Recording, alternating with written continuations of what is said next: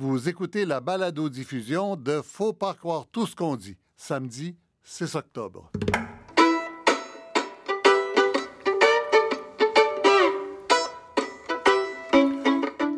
Faut pas croire tout ce qu'on dit.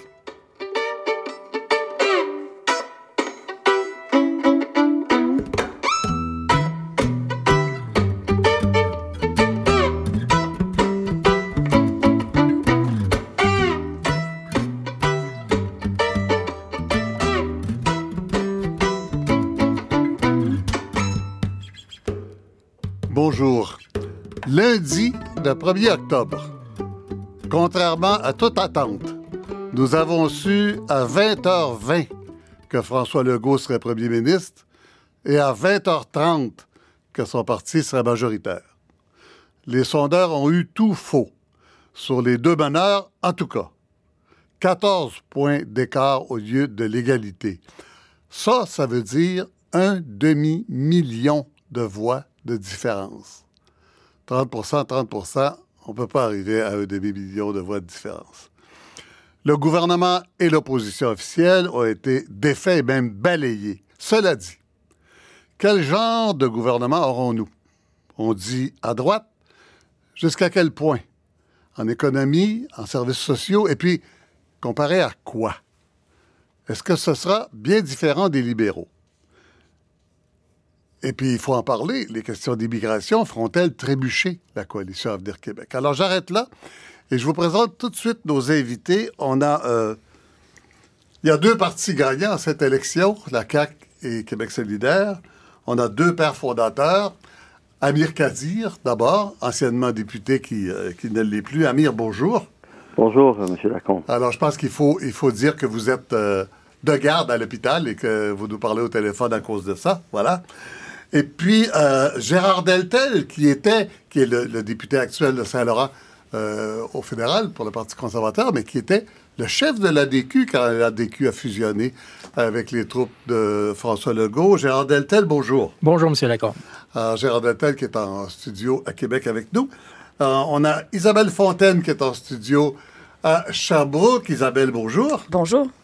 Geneviève Tellier de l'Université d'Ottawa qui est avec nous en studio à Montréal pour cette fois. Merci d'être là, Geneviève. Ça fait plaisir. Et puis Pierre Noro, politologue au Centre de recherche en droit public de l'Université de Montréal. Bonjour, Michel. Et Yuri Rivet. C'est un peu particulier. Yuri Rivet est, un ancien de, vice-président de CROP, la maison de sondage. Il a maintenant sa propre maison qui s'appelle Synopsis, mais il était consultant pour la CAC pendant, euh, pendant la campagne électorale. Alors voilà. Alors, on, va procéder de la façon suivante. On est un peu nombreux. Alors, on va faire tout en table ronde, sauf pour la première question, mais je vous donne entre 30 et 40 et, 60 secondes pour répondre, disons, chacun votre tour à cette question. Qu'est-ce que vous avez appris sur le Québec cette semaine? Amir Kadir, avez-vous appris quelque chose? Euh, vous voulez dire durant la dernière semaine? Durant la dernière semaine, à partir du soir de l'élection. Certainement euh, euh, quelque chose de fondamental sur le fait que le Québec est en mutation euh, de manière plus, je dirais, prononcée qu'on le croyait. il y a une ouverture vers un changement. Là, je sais bien que le, terme est archi galvaudé, il faudra le définir, mhm, mhm. mais une ouverture pour que quelque chose d'école par rapport à un statu quo qui a duré quand même assez longtemps. Mais vous n'avez pas appris ça cette semaine, là? Vous, vous pensiez ben, ça déjà? C'est-à-dire que moi, je, je, je, ne pensais pas que le virage serait aussi prononcé puis aussi euh, clair. D'accord. Alors, c'est là, là qu'il y a une surprise. Geneviève Tellier, qu'est-ce que vous avez appris cette semaine sur le Québec? Euh, j'ai appris beaucoup de choses. La chose qui m'a le plus surprise, j'avais l'impression que le Québec, en général, était un peu frileux et j'ai appris que le Québec prenait des risques. Euh, j'ai été surprise de voir deux partis émerger forts. Euh, On a mis notre canuc un peu tôt dans la saison. oui, peut-être on peut dire ça. non, mais sérieusement, vous, vous pensiez je pensais pas qu'on irait que les électeurs ne prendraient pas euh, autant de changements. Euh, euh, puis quand je dis changement, moi je vais le définir un peu plus cette fois-ci. je vais parler de nouveauté. On est allé dans la nouveauté, dans l'incertitude de voir Québec solidaire avoir autant de votes et autant mm. de sièges en mm. région. Ça, ça me surprend. Mm. Pierre Doro, qu'est-ce que vous a Qu'est-ce que vous avez appris cette semaine? Ben, j'ai appris que le Québec je distinguais pas des autres sociétés occidentales qui ont connu récemment des changements du même genre, c'est-à-dire l'arrivée du chevalier blanc, si je puis dire, le phénomène de Macron en France, euh, ou même de type comme Trump. Dans ce cas-là, c'est la, CAQ d'une certaine façon. C'est le parti qui n'est pas mm. le parti qui est dans la structure ordinaire historique du système partisan québécois. Ben, souvent, euh, on parle de frozen system euh, en mm. sciences politiques, c'est-à-dire l'idée que le système est gelé et qu'on ne peut pas ajouter mm. de nouveaux acteurs. Et actuellement, on voit vraiment cette recomposition-là se réaliser. Bon, la question, c'est de savoir combien de temps euh, cette recomposition-là peut tenir. Est-ce qu'elle est temporaire ou pas? Et c'est très difficile de le dire pour l'instant. À cause de la place historique qu'a la question nationale, a toujours prise. Isabelle Fontaine. Qu'est-ce que vous avez appris cette semaine? Ben, je pense que je vais aller un peu dans le même sens, euh, dans le même sens que, mes collègues. Dans le fond, euh, j'ai appris que les Québécois étaient finalement déterminés à obtenir le changement auquel ils aspiraient euh, depuis si longtemps. on l'a dit. Euh, au milieu de campagne, euh, à votre micro, Michel, euh, que le Québec était en transition, puis qu'on voyait un peu mal ce qui se dessinait pour nous. je pense que c'est encore le cas, mais finalement, lundi, les Québécois sont allés dans l'isoloir et se sont dit, ce qu'on veut, c'est un changement de gouvernement, mais aussi plusieurs changements de fonds qui vont s'opérer dans les prochains mois, prochaines années. Et c'est le choix qu'ils ont fait de façon marquée et définitive.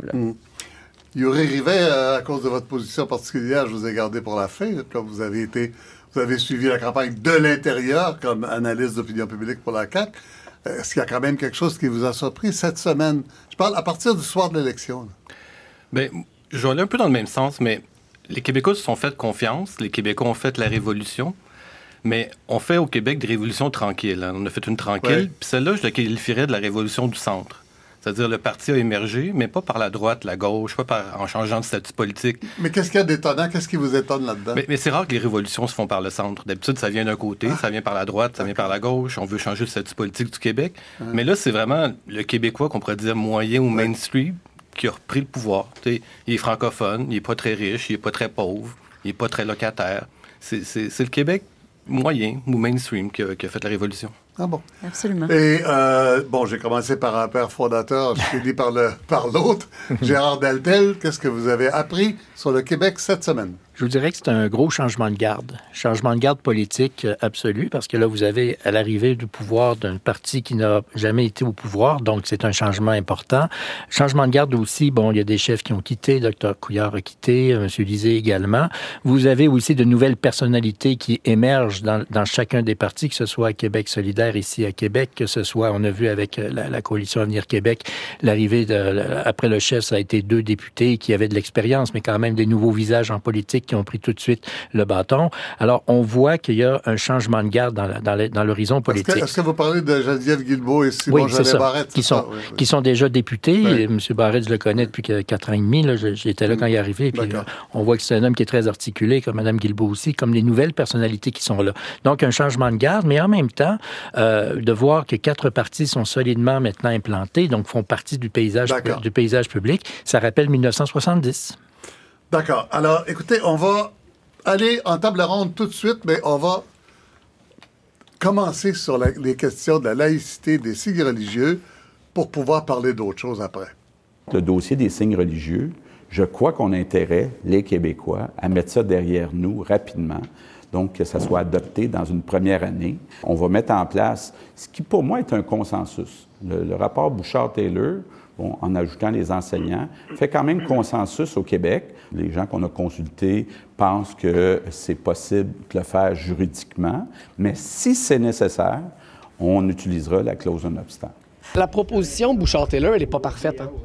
Mais elle a un grand avantage. C'est un compromis qui nous permettrait de tourner la page sur ce débat-là, alors que ce que la CAQ est en train de faire en ce moment, c'est de mettre de l'huile sur le feu.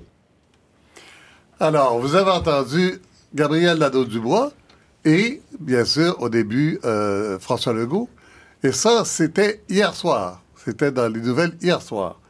Je demande à Amir Kadir, est-ce qu'il faut comprendre que Gabriel Lado-Dubois, comme porte-parole de Québec solidaire, faisait une offre à François Legault pour régler le problème des signes religieux. Oui, mais je souligne que peu après les événements tragiques de la mosquée à Québec, donc janvier 2017, si je, me, si je ne m'abuse, Euh, il y a eu un tel électrochoc et je dirais introspection de la part de tous les acteurs politiques que Jean-François Lisée, euh, François Legault, et nous, bon, on pouvait pas être autre chose que d'accord avec ça parce que c'était mhm. notre position. On a tendu la main à M. Couillard, qui malheureusement à l'époque l'a rejeté.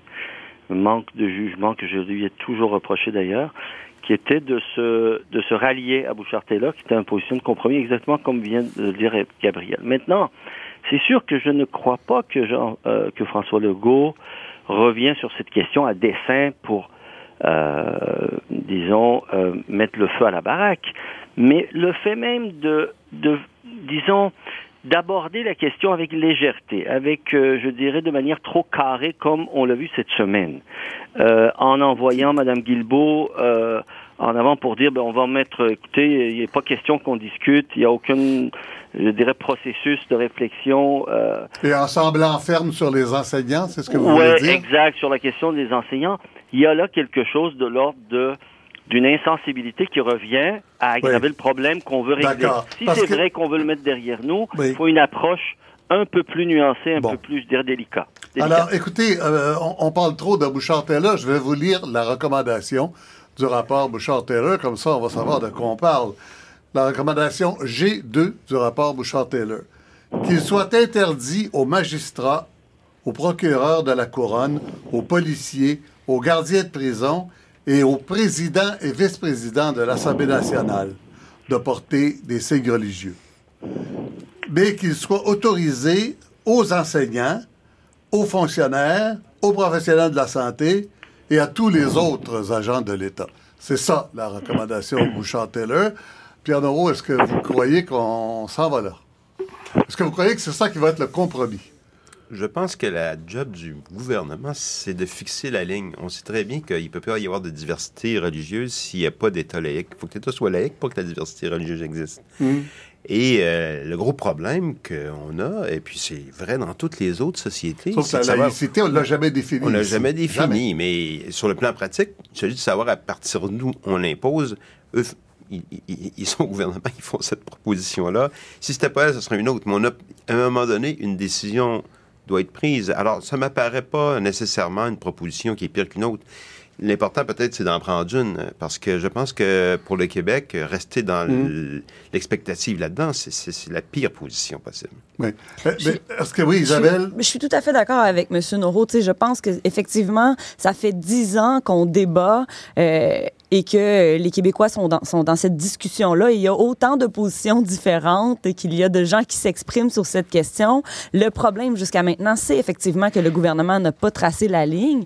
Et l'enjeu aussi, d'un point de vue politique, pour François Legault, c'est de dire, euh, il est pris avec une position qu'a pris le précédent gouvernement, qui aura peut-être même pas les convictions de défendre lui-même comme mhm. nouveau gouvernement, mais qui se retrouvera devant les tribunaux de toute façon, aussi bien porter celle qu'il croit être la meilleure à ce stade-ci, euh, la régler rapidement dans le mandat pour pouvoir faire le débat euh, d'un point de vue légal par la suite. Mais je pense que sa position, tu sais, bon, on peut débattre sur les enseignants ou pas, mais ce qu'elle a de ce qu'elle a de clair, c'est qu'elle va l'envoyer, notamment à l'intérieur de, la, fonction publique, un message clair où là, chaque gestionnaire mm. pourra euh, avoir une, ligne de conduite et sentir qu'il a le support de la machine gouvernementale pour l'exercer. Joseph Tellier, on a vu euh, en dehors, ailleurs au Canada, c'est épouvantable la réaction. On a vu Justin Trudeau tout de suite dire que ce serait même illégitime d'invoquer la clause non-obstant si jamais ça allait devant les tribunaux. Oui, puis on oublie, ben, on sait que le non-obstant en ce moment a mauvaise presse parce qu'avec ce qui s'est passé en Ontario aussi, alors là. À cause de Doug Ford qui veut l'utiliser pour modifier euh, les conseils municipaux à Toronto.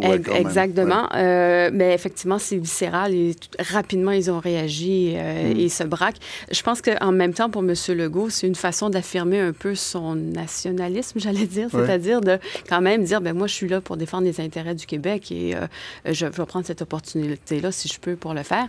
La mm. question demeure cependant, euh, il a dit qu'il voulait prendre le temps de bien faire les choses, euh, d'être rassembleur aussi un peu. Alors, est-ce qu'il va pouvoir le faire avec ce dossier-là? Est-ce que si le compromis c'était, enfin, si M. Legault avait volontairement ajouté les enseignants pour que ce soit l'objet du compromis à la fin pour revenir à la proposition Bouchard-Taylor, est-ce que ce serait plus acceptable au Canada? Je pense que non. Je pense que c'est inacceptable. Euh, toute concession, euh, toute, forme de contrainte euh, de signes religieux ne passe pas le test ailleurs au mm, Canada. Mm. Il y aurait arrivé là-dessus? Il passe pas il passe pas le test dans les médias puis dans les cercles bien huppés de Toronto, mais moi je pense pas que les Canadiens anglais sont vraiment différents des Québécois sur cette question-là. Il passe le test d'opinion publique au Canada anglais. Tout à fait. Puis Maxime Bernier part après cet électorat-là, puis on va voir le succès ou pas qu'il y aura, mais moi je pense que euh, moi, je pense pas qu'il y ait des différences entre les Québécois moyens et le Canadien anglais moyen. Gérard Deltel, là, vous êtes à la fois euh, mhm. fondateur de la CAQ, mais député à Ottawa pour le Parti conservateur. Euh, d'abord, je vous pose la question double. Est-ce que, que vous pensez que M. Legault a mis les enseignants pour servir de, de monnaie d'échange? Et la même question qu'on a posée aux autres, est-ce que est-ce que ce serait plus acceptable d'après vous, puisque vous êtes député fédéral maintenant pour le Canada? Deux choses. D'abord, je ne commenterai pas le fond de la position de la CAQ parce que je suis maintenant au fédéral puis je ne porte pas de jugement sur ce qui se passe dans le, provincial. Là-dessus, par exemple, je vous dirais, ce que monsieur, ce qui a été annoncé cette semaine, c'est ce qui avait été présenté dans le programme électoral pour lequel 37% des Québécois ont voté. Euh, c'est pas nouveau, c'est pas sorti d'une boîte à Cracker Jack, cette histoire-là. C'était inscrit noir sur blanc. Donc, les gens qui ont voté CAQ savaient vers quoi ils se dirigeaient. Euh, et donc, il faut faut, en prendre compte. Il faut en prendre compte aussi, quand vous avez 37 vous n'avez pas nécessairement la, majorité absolue. Ce qui peut paraître surprenant pour certains observateurs, c'est de remarquer que solennellement, le premier ministre Legault, lorsqu'il a fait ses premières déclarations comme premier ministre désigné, il a dit nos priorités dans notre gouvernement, ça va être l'économie, santé, éducation. Et c'est le lendemain, euh, lorsque les deux euh, nouveaux deux, députés et euh, fort probablement le futur ministre seigneur du gouvernement Legault ont annoncé que justement ils allaient aller de l'avant là-dessus. Donc, ça comme, c'était comme un quatrième élément qui s'ajoutait à la priorité. Oui, mais ça, les députés décident pas de faire ça sans en parler au chef, là, c'est clair. C'est eux qui ont la réponse à cette question. Oui. c'est pas moi. Non, mais vous connaissez la politique mieux que moi, Gérard. Franchement. Ça, ben, ça n'arrive pas en politique des députés qui s'en vont au front sans avoir le, le billet du chef ou alors on le paye cher. Ça arrive. Oui, ben, je pense que votre conclusion est la bonne. Bon. Quant à savoir pour le, pour le fédéral, comment, peut être, comment ça peut être réagi, il faut comprendre que depuis 1990, puisqu'on parle des, des ports, euh, de, porter les signes religieux par les autorités, comme les policiers et tout ça. Depuis 1990, les Sikhs portent leur turban puis ils sont agents de la GRC. Alors donc, il y a déjà une adaptation qui a été faite là-dessus à travers tout le Canada et au Québec inclus, soit dit en passant. Hein.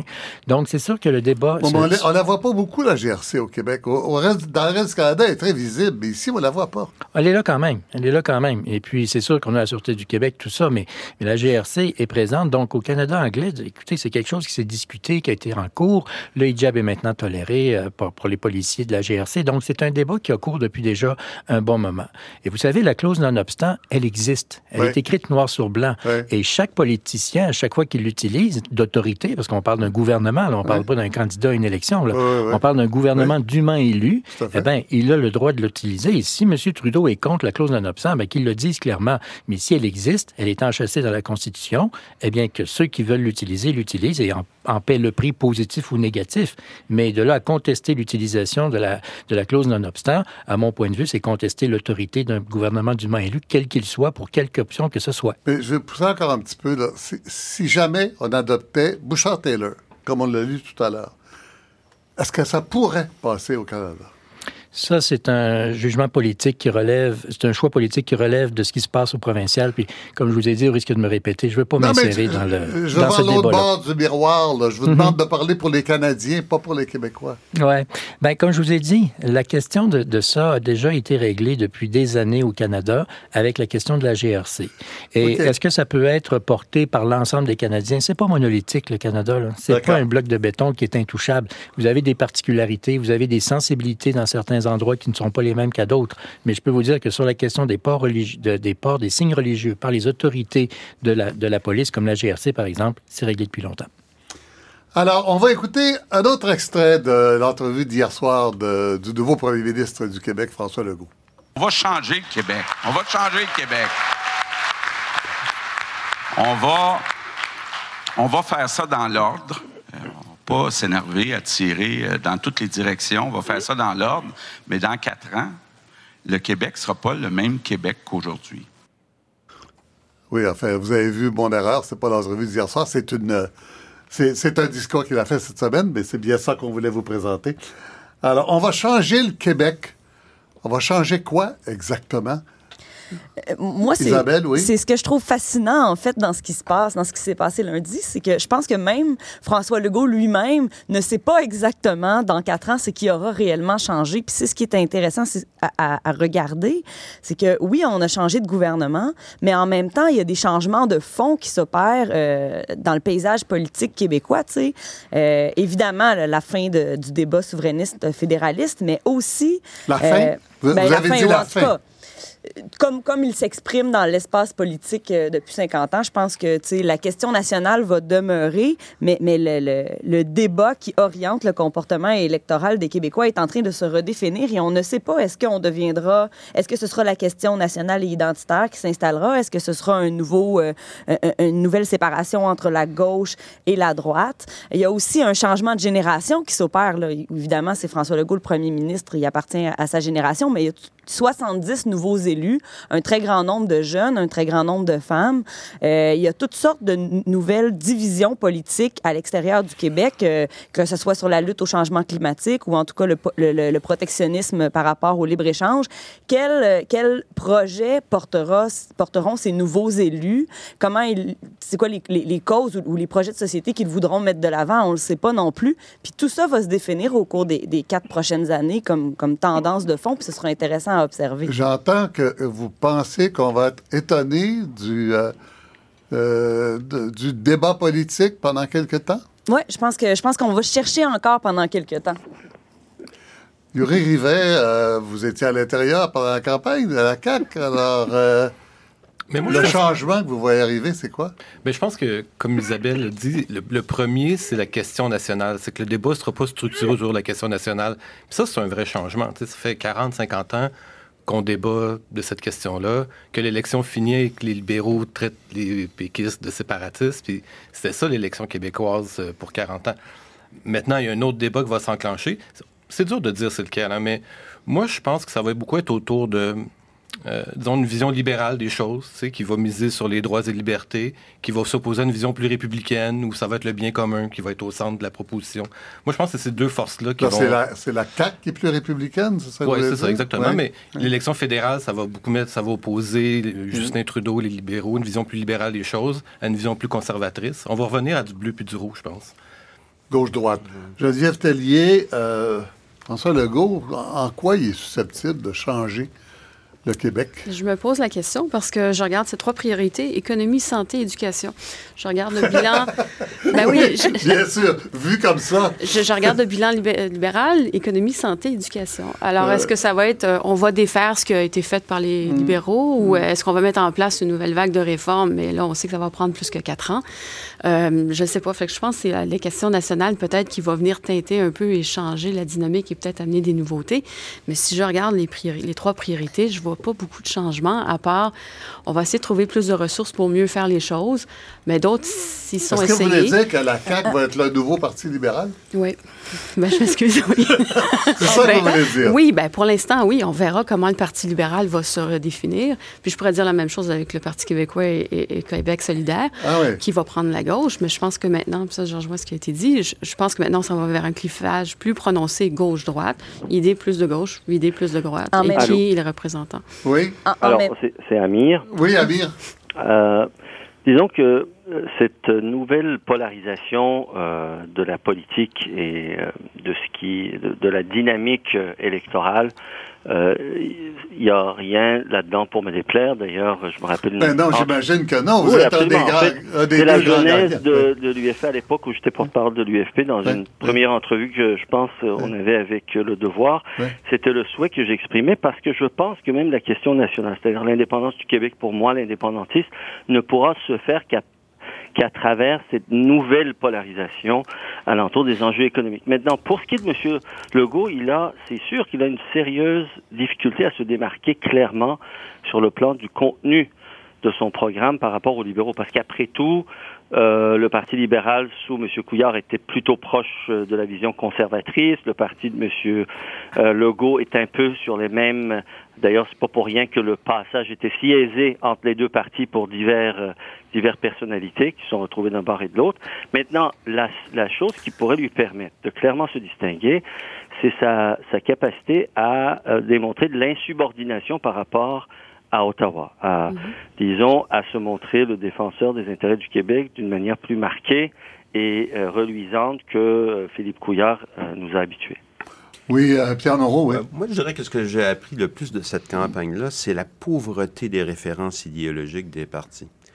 beaucoup nous ont ramené finalement des considérations très pratiques mais sans on a des partis pratiques, oui, font de la politique ah pratique oui, pour les gens. On aurait pu, on, peut s'attendre, on pourrait s'attendre, par exemple, qu'un parti comme Québec solidaire propose une certaine vision générale de la société, pas uniquement une multiplication de, de, de, de, propositions pour des groupes particuliers. Et je crois que c'est tout à fait possible, mais qu'on n'est pas du tout là actuellement. Eh bien, si on transpose ça à la question de M. Legault et puis au parti euh, de la CAQ, je crois que ce n'est pas un parti d'idéologue.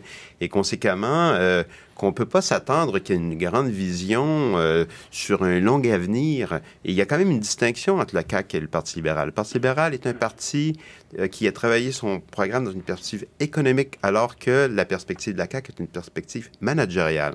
Et moi, je pense que c'est très Attendez, c'est quoi la différence? Ça veut dire que... Il n'y a, pas grand monde dans les auditeurs qui a fait son MBA, puis moi non plus. Oui, mais je dirais que la perspective économique, c'est vraiment la question du développement économique, production de la richesse par le biais de l'entreprise et du développement de l'entrepreneurship québécois. Je pense que ça, c'est vraiment dans l'ADN des libéraux. Et que du côté de la CAQ, la grande préoccupation, c'est ce qu'on est capable de donner des services euh, contre des coûts qu'on peut assumer et que cette perspective-là, en fait, va être dominante dans la façon de gérer euh, leur programme, de, gérer leur action. Quant Mais en quoi ça peut donner un résultat différent? ah, peut-être qu'au plan du résultat, c'est différent, mais si on veut les distinguer, c'est à peu près la meilleure façon de le faire. Dans mm. ce sens-là, les deux sont préoccupés euh, par l'argent et les ressources d'une certaine façon, mais dans les perspectives qui sont un peu plus macro, je pense, du côté des libéraux, et beaucoup plus liées à l'action de l'État. Qu'est-ce que l'État peut faire aujourd'hui, ne pas faire? Qu'est-ce qu'on peut se payer, pas se payer du côté de la CAQ?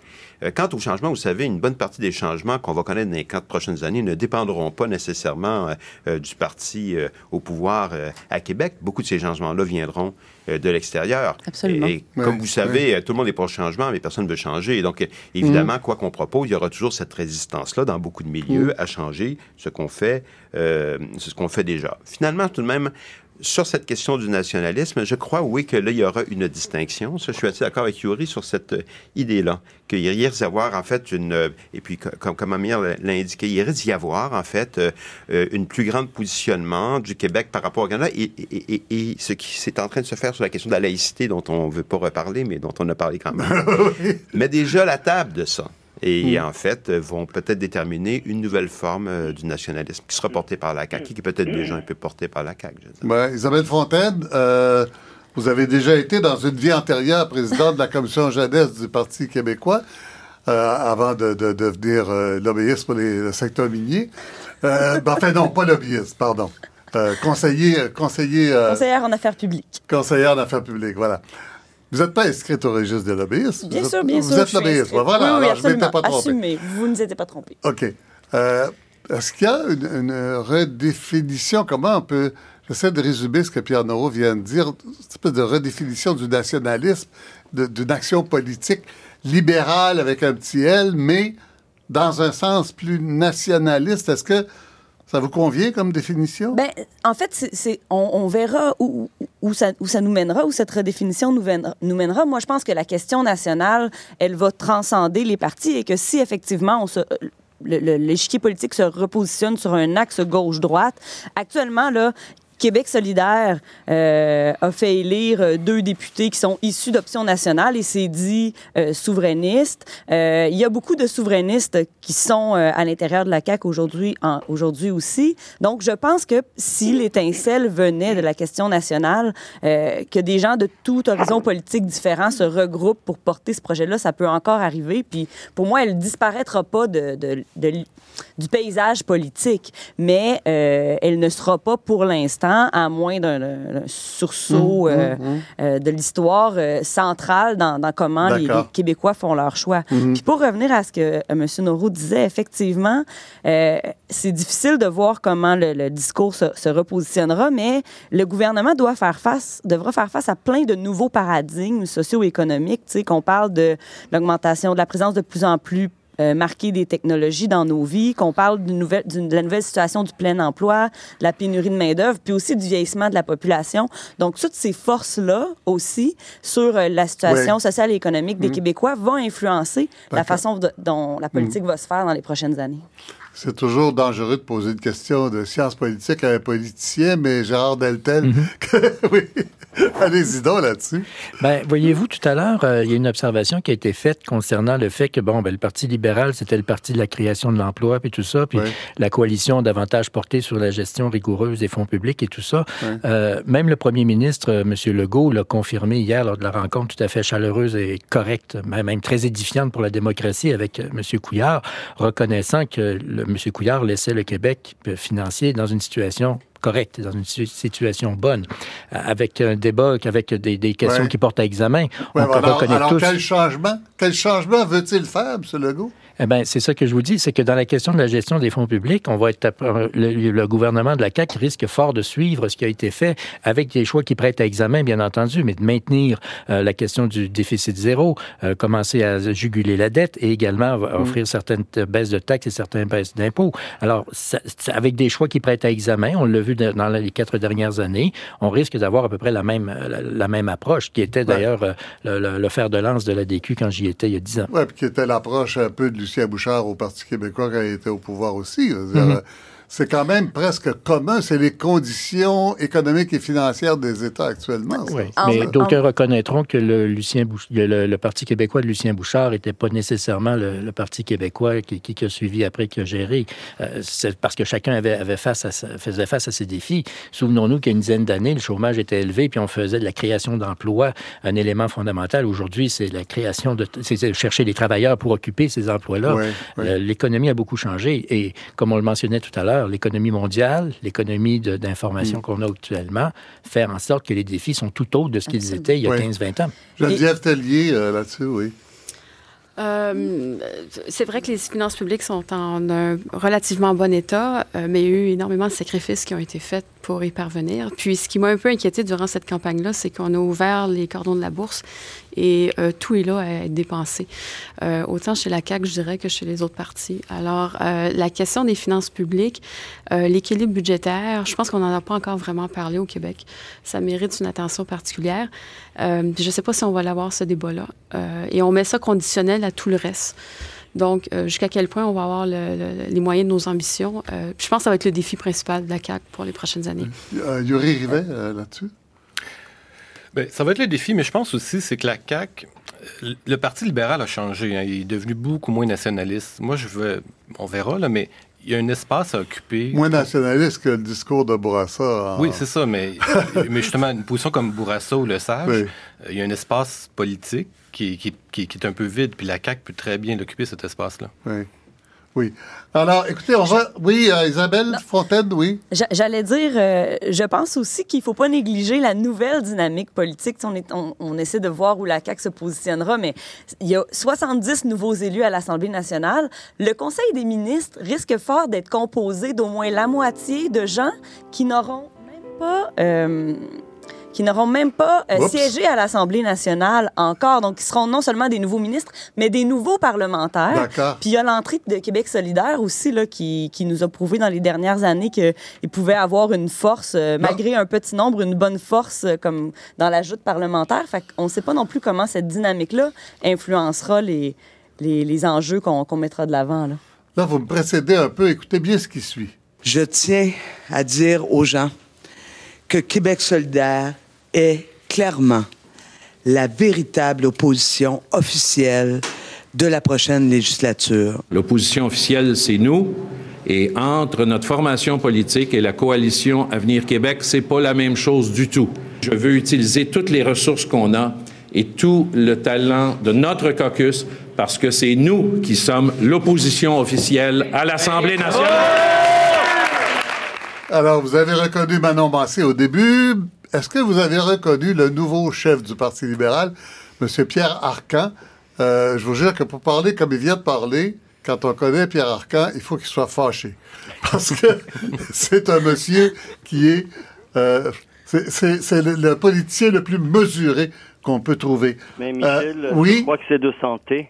moi aussi, je trouve que M. Arcan était méconnaissable. Et tant mieux si ça l'a piqué au vif, mais c'est une dure réalité. Je vois pas vraiment comment euh, le Parti libéral, dans l'état actuel des choses, avec euh, surtout euh, un bilan très difficile, à, parce que ne nous méprenons pas au risque de déplaire un peu à mon ami Gérard, une bonne partie du vote qui était là à la CAQ, c'était d'abord un vote pour se débarrasser du gouvernement libéral. Absolument. Et, et dans ce contexte-là, je veux dire, ils sont pas ni euh, politiquement, ils sont excessivement affaiblis par la défaite, par un gouvernement qui a qui a très mal qui a très mal été reçu par la population, par M. Couillard qui sort euh, et M. Barrette qui va faire la même chose bientôt. Donc, dans ce contexte-là, il n'y a que Québec solidaire qui se distingue clairement sur le plan de ses positions politiques pour pouvoir mener la charge. Et je pense que M. Arcan, mon ami, M. Arcan, devrait, euh, ne devrait pas le prendre personnel. Et, pour non, mais c'est quand même l'opposition officielle a quand même 32 députés, euh, vous en avez 10. Euh, Québec solidaire, c'est pas la même chose. Il y a une différence entre l'opposition officielle sur le plan formel. Ce que Manon veut dire, c'est que la vraie, le, travail que l'opposition officielle ne fera pas par ses faiblesses, par la proximité de ses positions avec, avec l'autre parti, mais Québec solidaire va le faire. C'est vrai, mais il y a une limite tout de même à ça. Mais moi, je suis d'accord sur le plan idéologique. Le contraste est plus fort avec Québec solidaire. La question, c'est de savoir qu'est-ce que, comment on forme l'opposition. C'est quoi assumer la fonction d'opposition? C'est de s'opposer. Alors évidemment, pour ça, il faut tenir une position différente de façon assez drastique. Du, dans ce sens-là, oui, sur le plan du discours, sur le plan, je dirais, peut-être des idées. Mais il y aura une difficulté. On peut avoir toutes sortes de différents et les affirmer à l'Assemblée nationale à la période de questions. Ça ne veut pas dire que sur le fond de la politique, on passe des choses fondamentales. Non, parce qu'il y, a le quotidien du Parlement lui-même, puis il y a un autre facteur qui joue, c'est qu'au fond, l'opposition est quand même assez mm. divisée. Il y a des ressources qui sont données à l'opposition pour assumer son rôle. Et là, le fait que le Parti québécois, comme euh, le Parti euh, de, Québec solidaire, se retrouve avec pas tant de députés avec une proportion de voix qui n'est pas si forte, c'est certain que ça joue sur les ressources qui sont disponibles pour assumer la fonction. On a euh, dit cette semaine que M. Legault était tenté et que ce serait peut-être bon pour lui de reconnaître les deux partis, Québec solidaire et Parti québécois, qui n'ont pas le nombre suffisant de sièges pour être reconnus comme des partis officiels et en droit à une subvention de l'État pour le fonctionnement euh, de l'opposition à l'Assemblée. Euh, Geneviève Tellier, est-ce que ça se fait, ça? Oui, ça se fait. Un, gouvernement, ça reconnaît souvent un troisième parti pour mêler un peu l'opposition? Oui, c'est ça. Pas souvent. En Ontario, ils l'ont pas fait. On avait spéculé aussi s'ils le feraient, là, parce que les libéraux ont perdu le statut aussi de, parti mhm. officiel. Euh, ça se fait. Ce serait pas bête parce que ça donnerait plus de ressources à deux partis qui se divisent entre eux ou qui, essaieraient d'occuper le même champ. serait jambe du Parti libéral par le fait même. Aussi, oui. Euh, mais j'aimerais revenir un peu aussi sur la question du Parti libéral. C'est vrai qu'en termes de sièges, ils sont plus importants puis sont la opposition officielle, mais euh, leur, leur attention n'est pas là maintenant. Ils sont en reconstruction.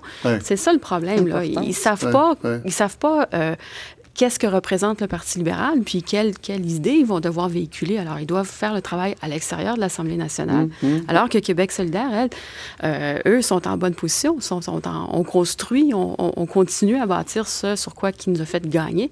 Mm-hmm. et, et, donc, je vois un optimisme chez, le, chez Québec solidaire que je ne vois absolument pas chez les libéraux. Je m'attends à une opposition assez, assez forte de leur part. Déjà qu'à trois, ils étaient assez bons. Euh, ils sont dix maintenant, alors ça va être très intéressant de voir ça. Mais euh, Gérard Deltel, euh, mm-hmm. le parlementaire en vous, là, comment vous réagissez quand on dit que le gouvernement aurait peut-être intérêt à reconnaître les deux autres partis comme partis officiels pour qu'ils aient les fonds suffisants pour un peu les mettre dans les jambes de l'opposition? Évidemment, vous allez me trouver plate parce que je ne veux pas commenter directement ce qui se passe, mais vous rappelez. Non, mais vous demandez en théorie, voilà, science exactement. politique, En plus que de la théorie, c'est des faits. Rappelons les événements. En, 2000, en 2008, lorsqu'Amir et moi avons été élus pour la première fois, euh, la DQ passait de l'opposition officielle à 40 quelques députés à à peine 7 députés. Et c'est M. Charret qui avait convaincu Mme Marois de reconnaître la DQ comme deuxième groupe d'opposition, puis ce statut-là était duré jusqu'à ce qu'on ait la fusion en 2012 avec la coalition Avenir Québec. Donc, Il y a vraiment des avantages qui vont avec. Là. Ben, c'est politique 101, ce que je vais dire là. C'est sûr que le gouvernement a avantage à avoir plusieurs oppositions divisées. C'est la politique 101, ce que je dis là. C'est pas partisan, c'est juste objectivement ce, que, ce qui se passe.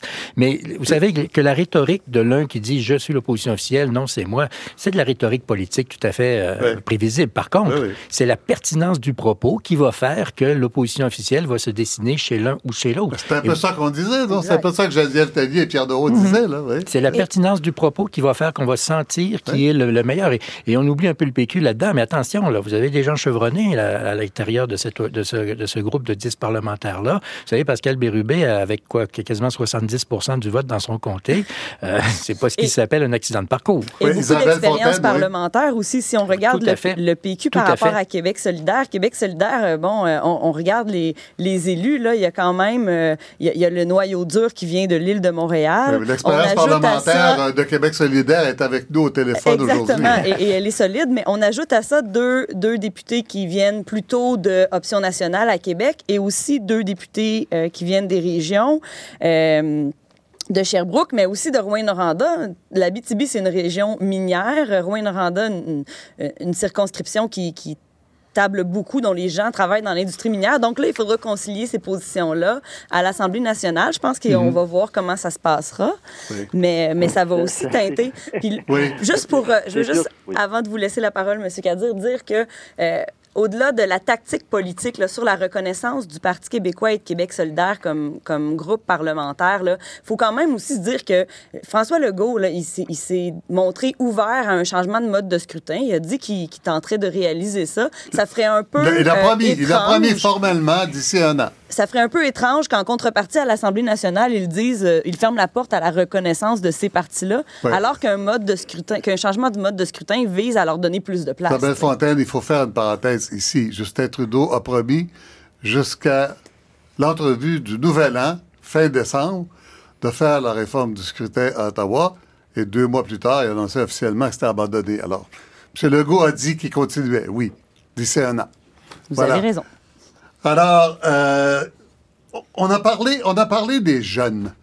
Euh, et euh, il y, a eu toutes sortes d'analyses. Yuri Rivet, est-ce que vous avez quelque chose de particulier sur la, la, participation au vote des jeunes? la participation, non. Mais ce qui est sûr, c'est qu'il y a une grande, grande adhésion pour Québec solidaire chez les jeunes. les sondages, c'est à peu près 30 à 40% C'est énorme. Hmm. Est-ce qu'ils ont participé? Jeunes et locataires. Ben, c'est-à-dire souvent ça va ensemble, mais c'est oui, c'est ça exactement. Mhm. Puis, euh, mais on peut, on peut présumer qu'elle est assez forte parce que Québec solidaire a quand même fait, a, traduit dans l'urne un peu ce que les sondages lui donnaient, puis euh, a pu gagner des comtés où il y a une, forte proportion de jeunes. Mhm. Euh, L'Institut du Nouveau Monde a commandé à la firme de sondage léger un sondage parmi les jeunes 18-34 ans. La, la définition large de jeune. Il y en a plusieurs définitions de jeune, mais c'est celle-là, 18-34 ans. Un sondage sur est-ce que vous vous sentez représenté? Les partis politiques, c'est pas complètement nouveau, là, Yuri Rivet nous dira, mais je pense que c'est particulièrement accentué. Les partis politiques sont au même niveau que les groupes religieux et les syndicats. Non, on ne se sent pas représenté par les partis politiques, 79 par les groupes religieux, 78% et par les syndicats, 72% Qu'est-ce qu'il faut lire là-dedans? Est-ce que quand on parle d'une nouvelle façon de faire de la politique, c'est complètement farfelu? On est complètement à côté ou c'est juste un souhait, euh, visiblement, Personne n'a encore trouvé, euh, Geneviève Tellier. Ah, visiblement, il y, a un intérêt pour faire de la politique autrement. je pense que c'est une des leçons qu'on a euh, avec l'élection, c'est que les partis dits traditionnels ont, perdu beaucoup d'appui. Alors, on peut se demander si leur méthode électorale ou, de rejoindre les gens euh, pas à repenser non plus. Euh, on a entendu parler ces derniers jours de la baisse euh, du membership chez le Parti libéral qui est très préoccupante euh, et qui peut-être explique en partie justement leurs leur problème.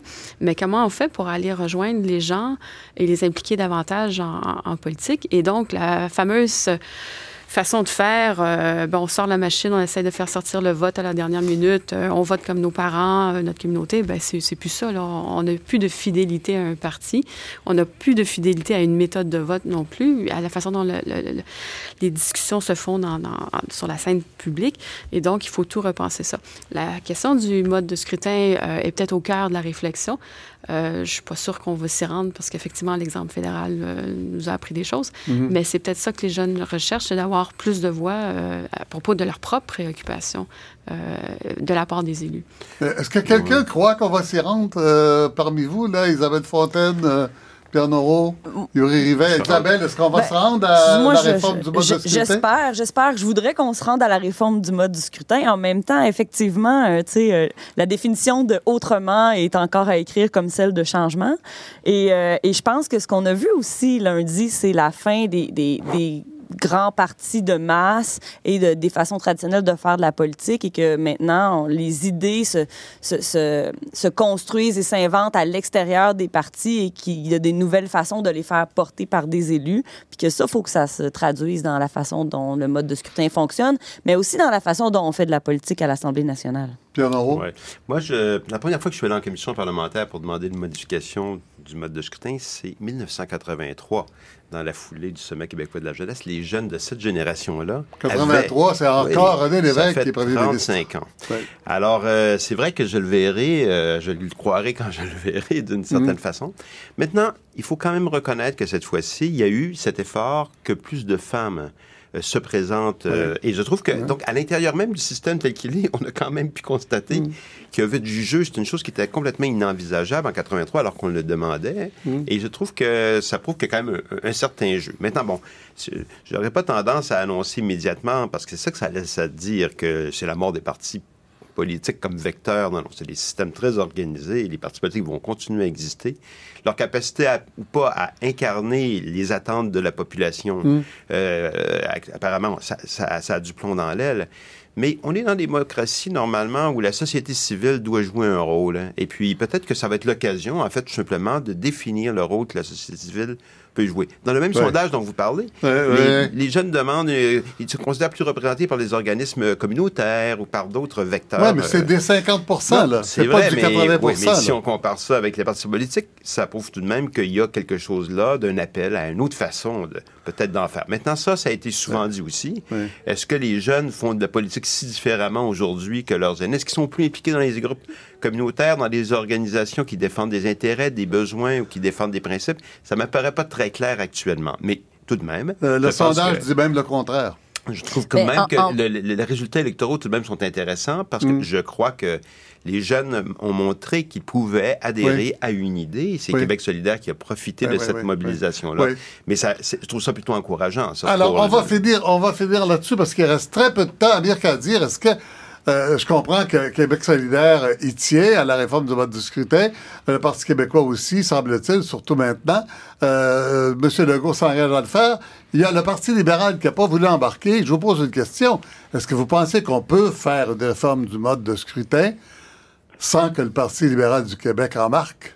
J'espère que le Parti libéral va se reposer des questions parce que là, dans la la recomposition du paysage politique, je crois que les libéraux doivent euh, euh, réaliser que rien ne sera plus pareil et à ce niveau d'appui dans la population, ils sont mieux représentés, ils seront mieux représentés à l'Assemblée nationale par un mode de scrutin plus proportionnel. Mais si à la limite il y a trop de, d'enfermement je dirais, dans des a priori idéologiques, ben, il faudra passer par-dessus, tout simplement. Et j'espère que M. Legault démontrera du leadership là-dessus. Oui, voilà. Eh bien, écoutez, euh, vous aurez eu le dernier mot parce qu'on est déjà rendu au bout de cette émission. Et voilà, c'est comme ça quand on a déjà intéressant. Merci beaucoup à Gérard Deltel d'avoir été avec nous. Mon plaisir. Amir Kadir, Yuri Rivet, Pierre la prochaine. Geneviève Tellier et Isabelle Fontaine. Merci. Merci à tout le monde. Merci à l'équipe Jacques Lebrun, Mehdi Alaoui, Marie-Josée Gendron et Gabriel Côté. Merci à Jacqueline Castorguet, notre réalisateur. Ici Michel Lacombe, à la semaine prochaine. Et puis, je cède l'antenne à mon collègue Stéphane Bureau. Bonjour Stéphane. Salut Michel. Alors, euh, on commence euh, une série d'entrevues d'une heure. on, est un peu, on est un peu cousins là-dessus, même frère. Est-ce que vous recevez aujourd'hui Charlotte Cardin, c'est ça? En fait, c'est pas au conditionnel. Je reçois Charlotte Cardin et je me perçois comme votre petit frère parce que j'ai encore beaucoup de croûtes à manger pour maîtriser toute cette science qui est la vôtre. Oh mais à la hauteur de mes maigres talents, j'aurai avec Charlotte beaucoup de plaisir dans la prochaine heure. Son premier single, si vous me pardonnez l'usage du mot anglais, sort la semaine prochaine pour ce disque attendu par ses fans plus tard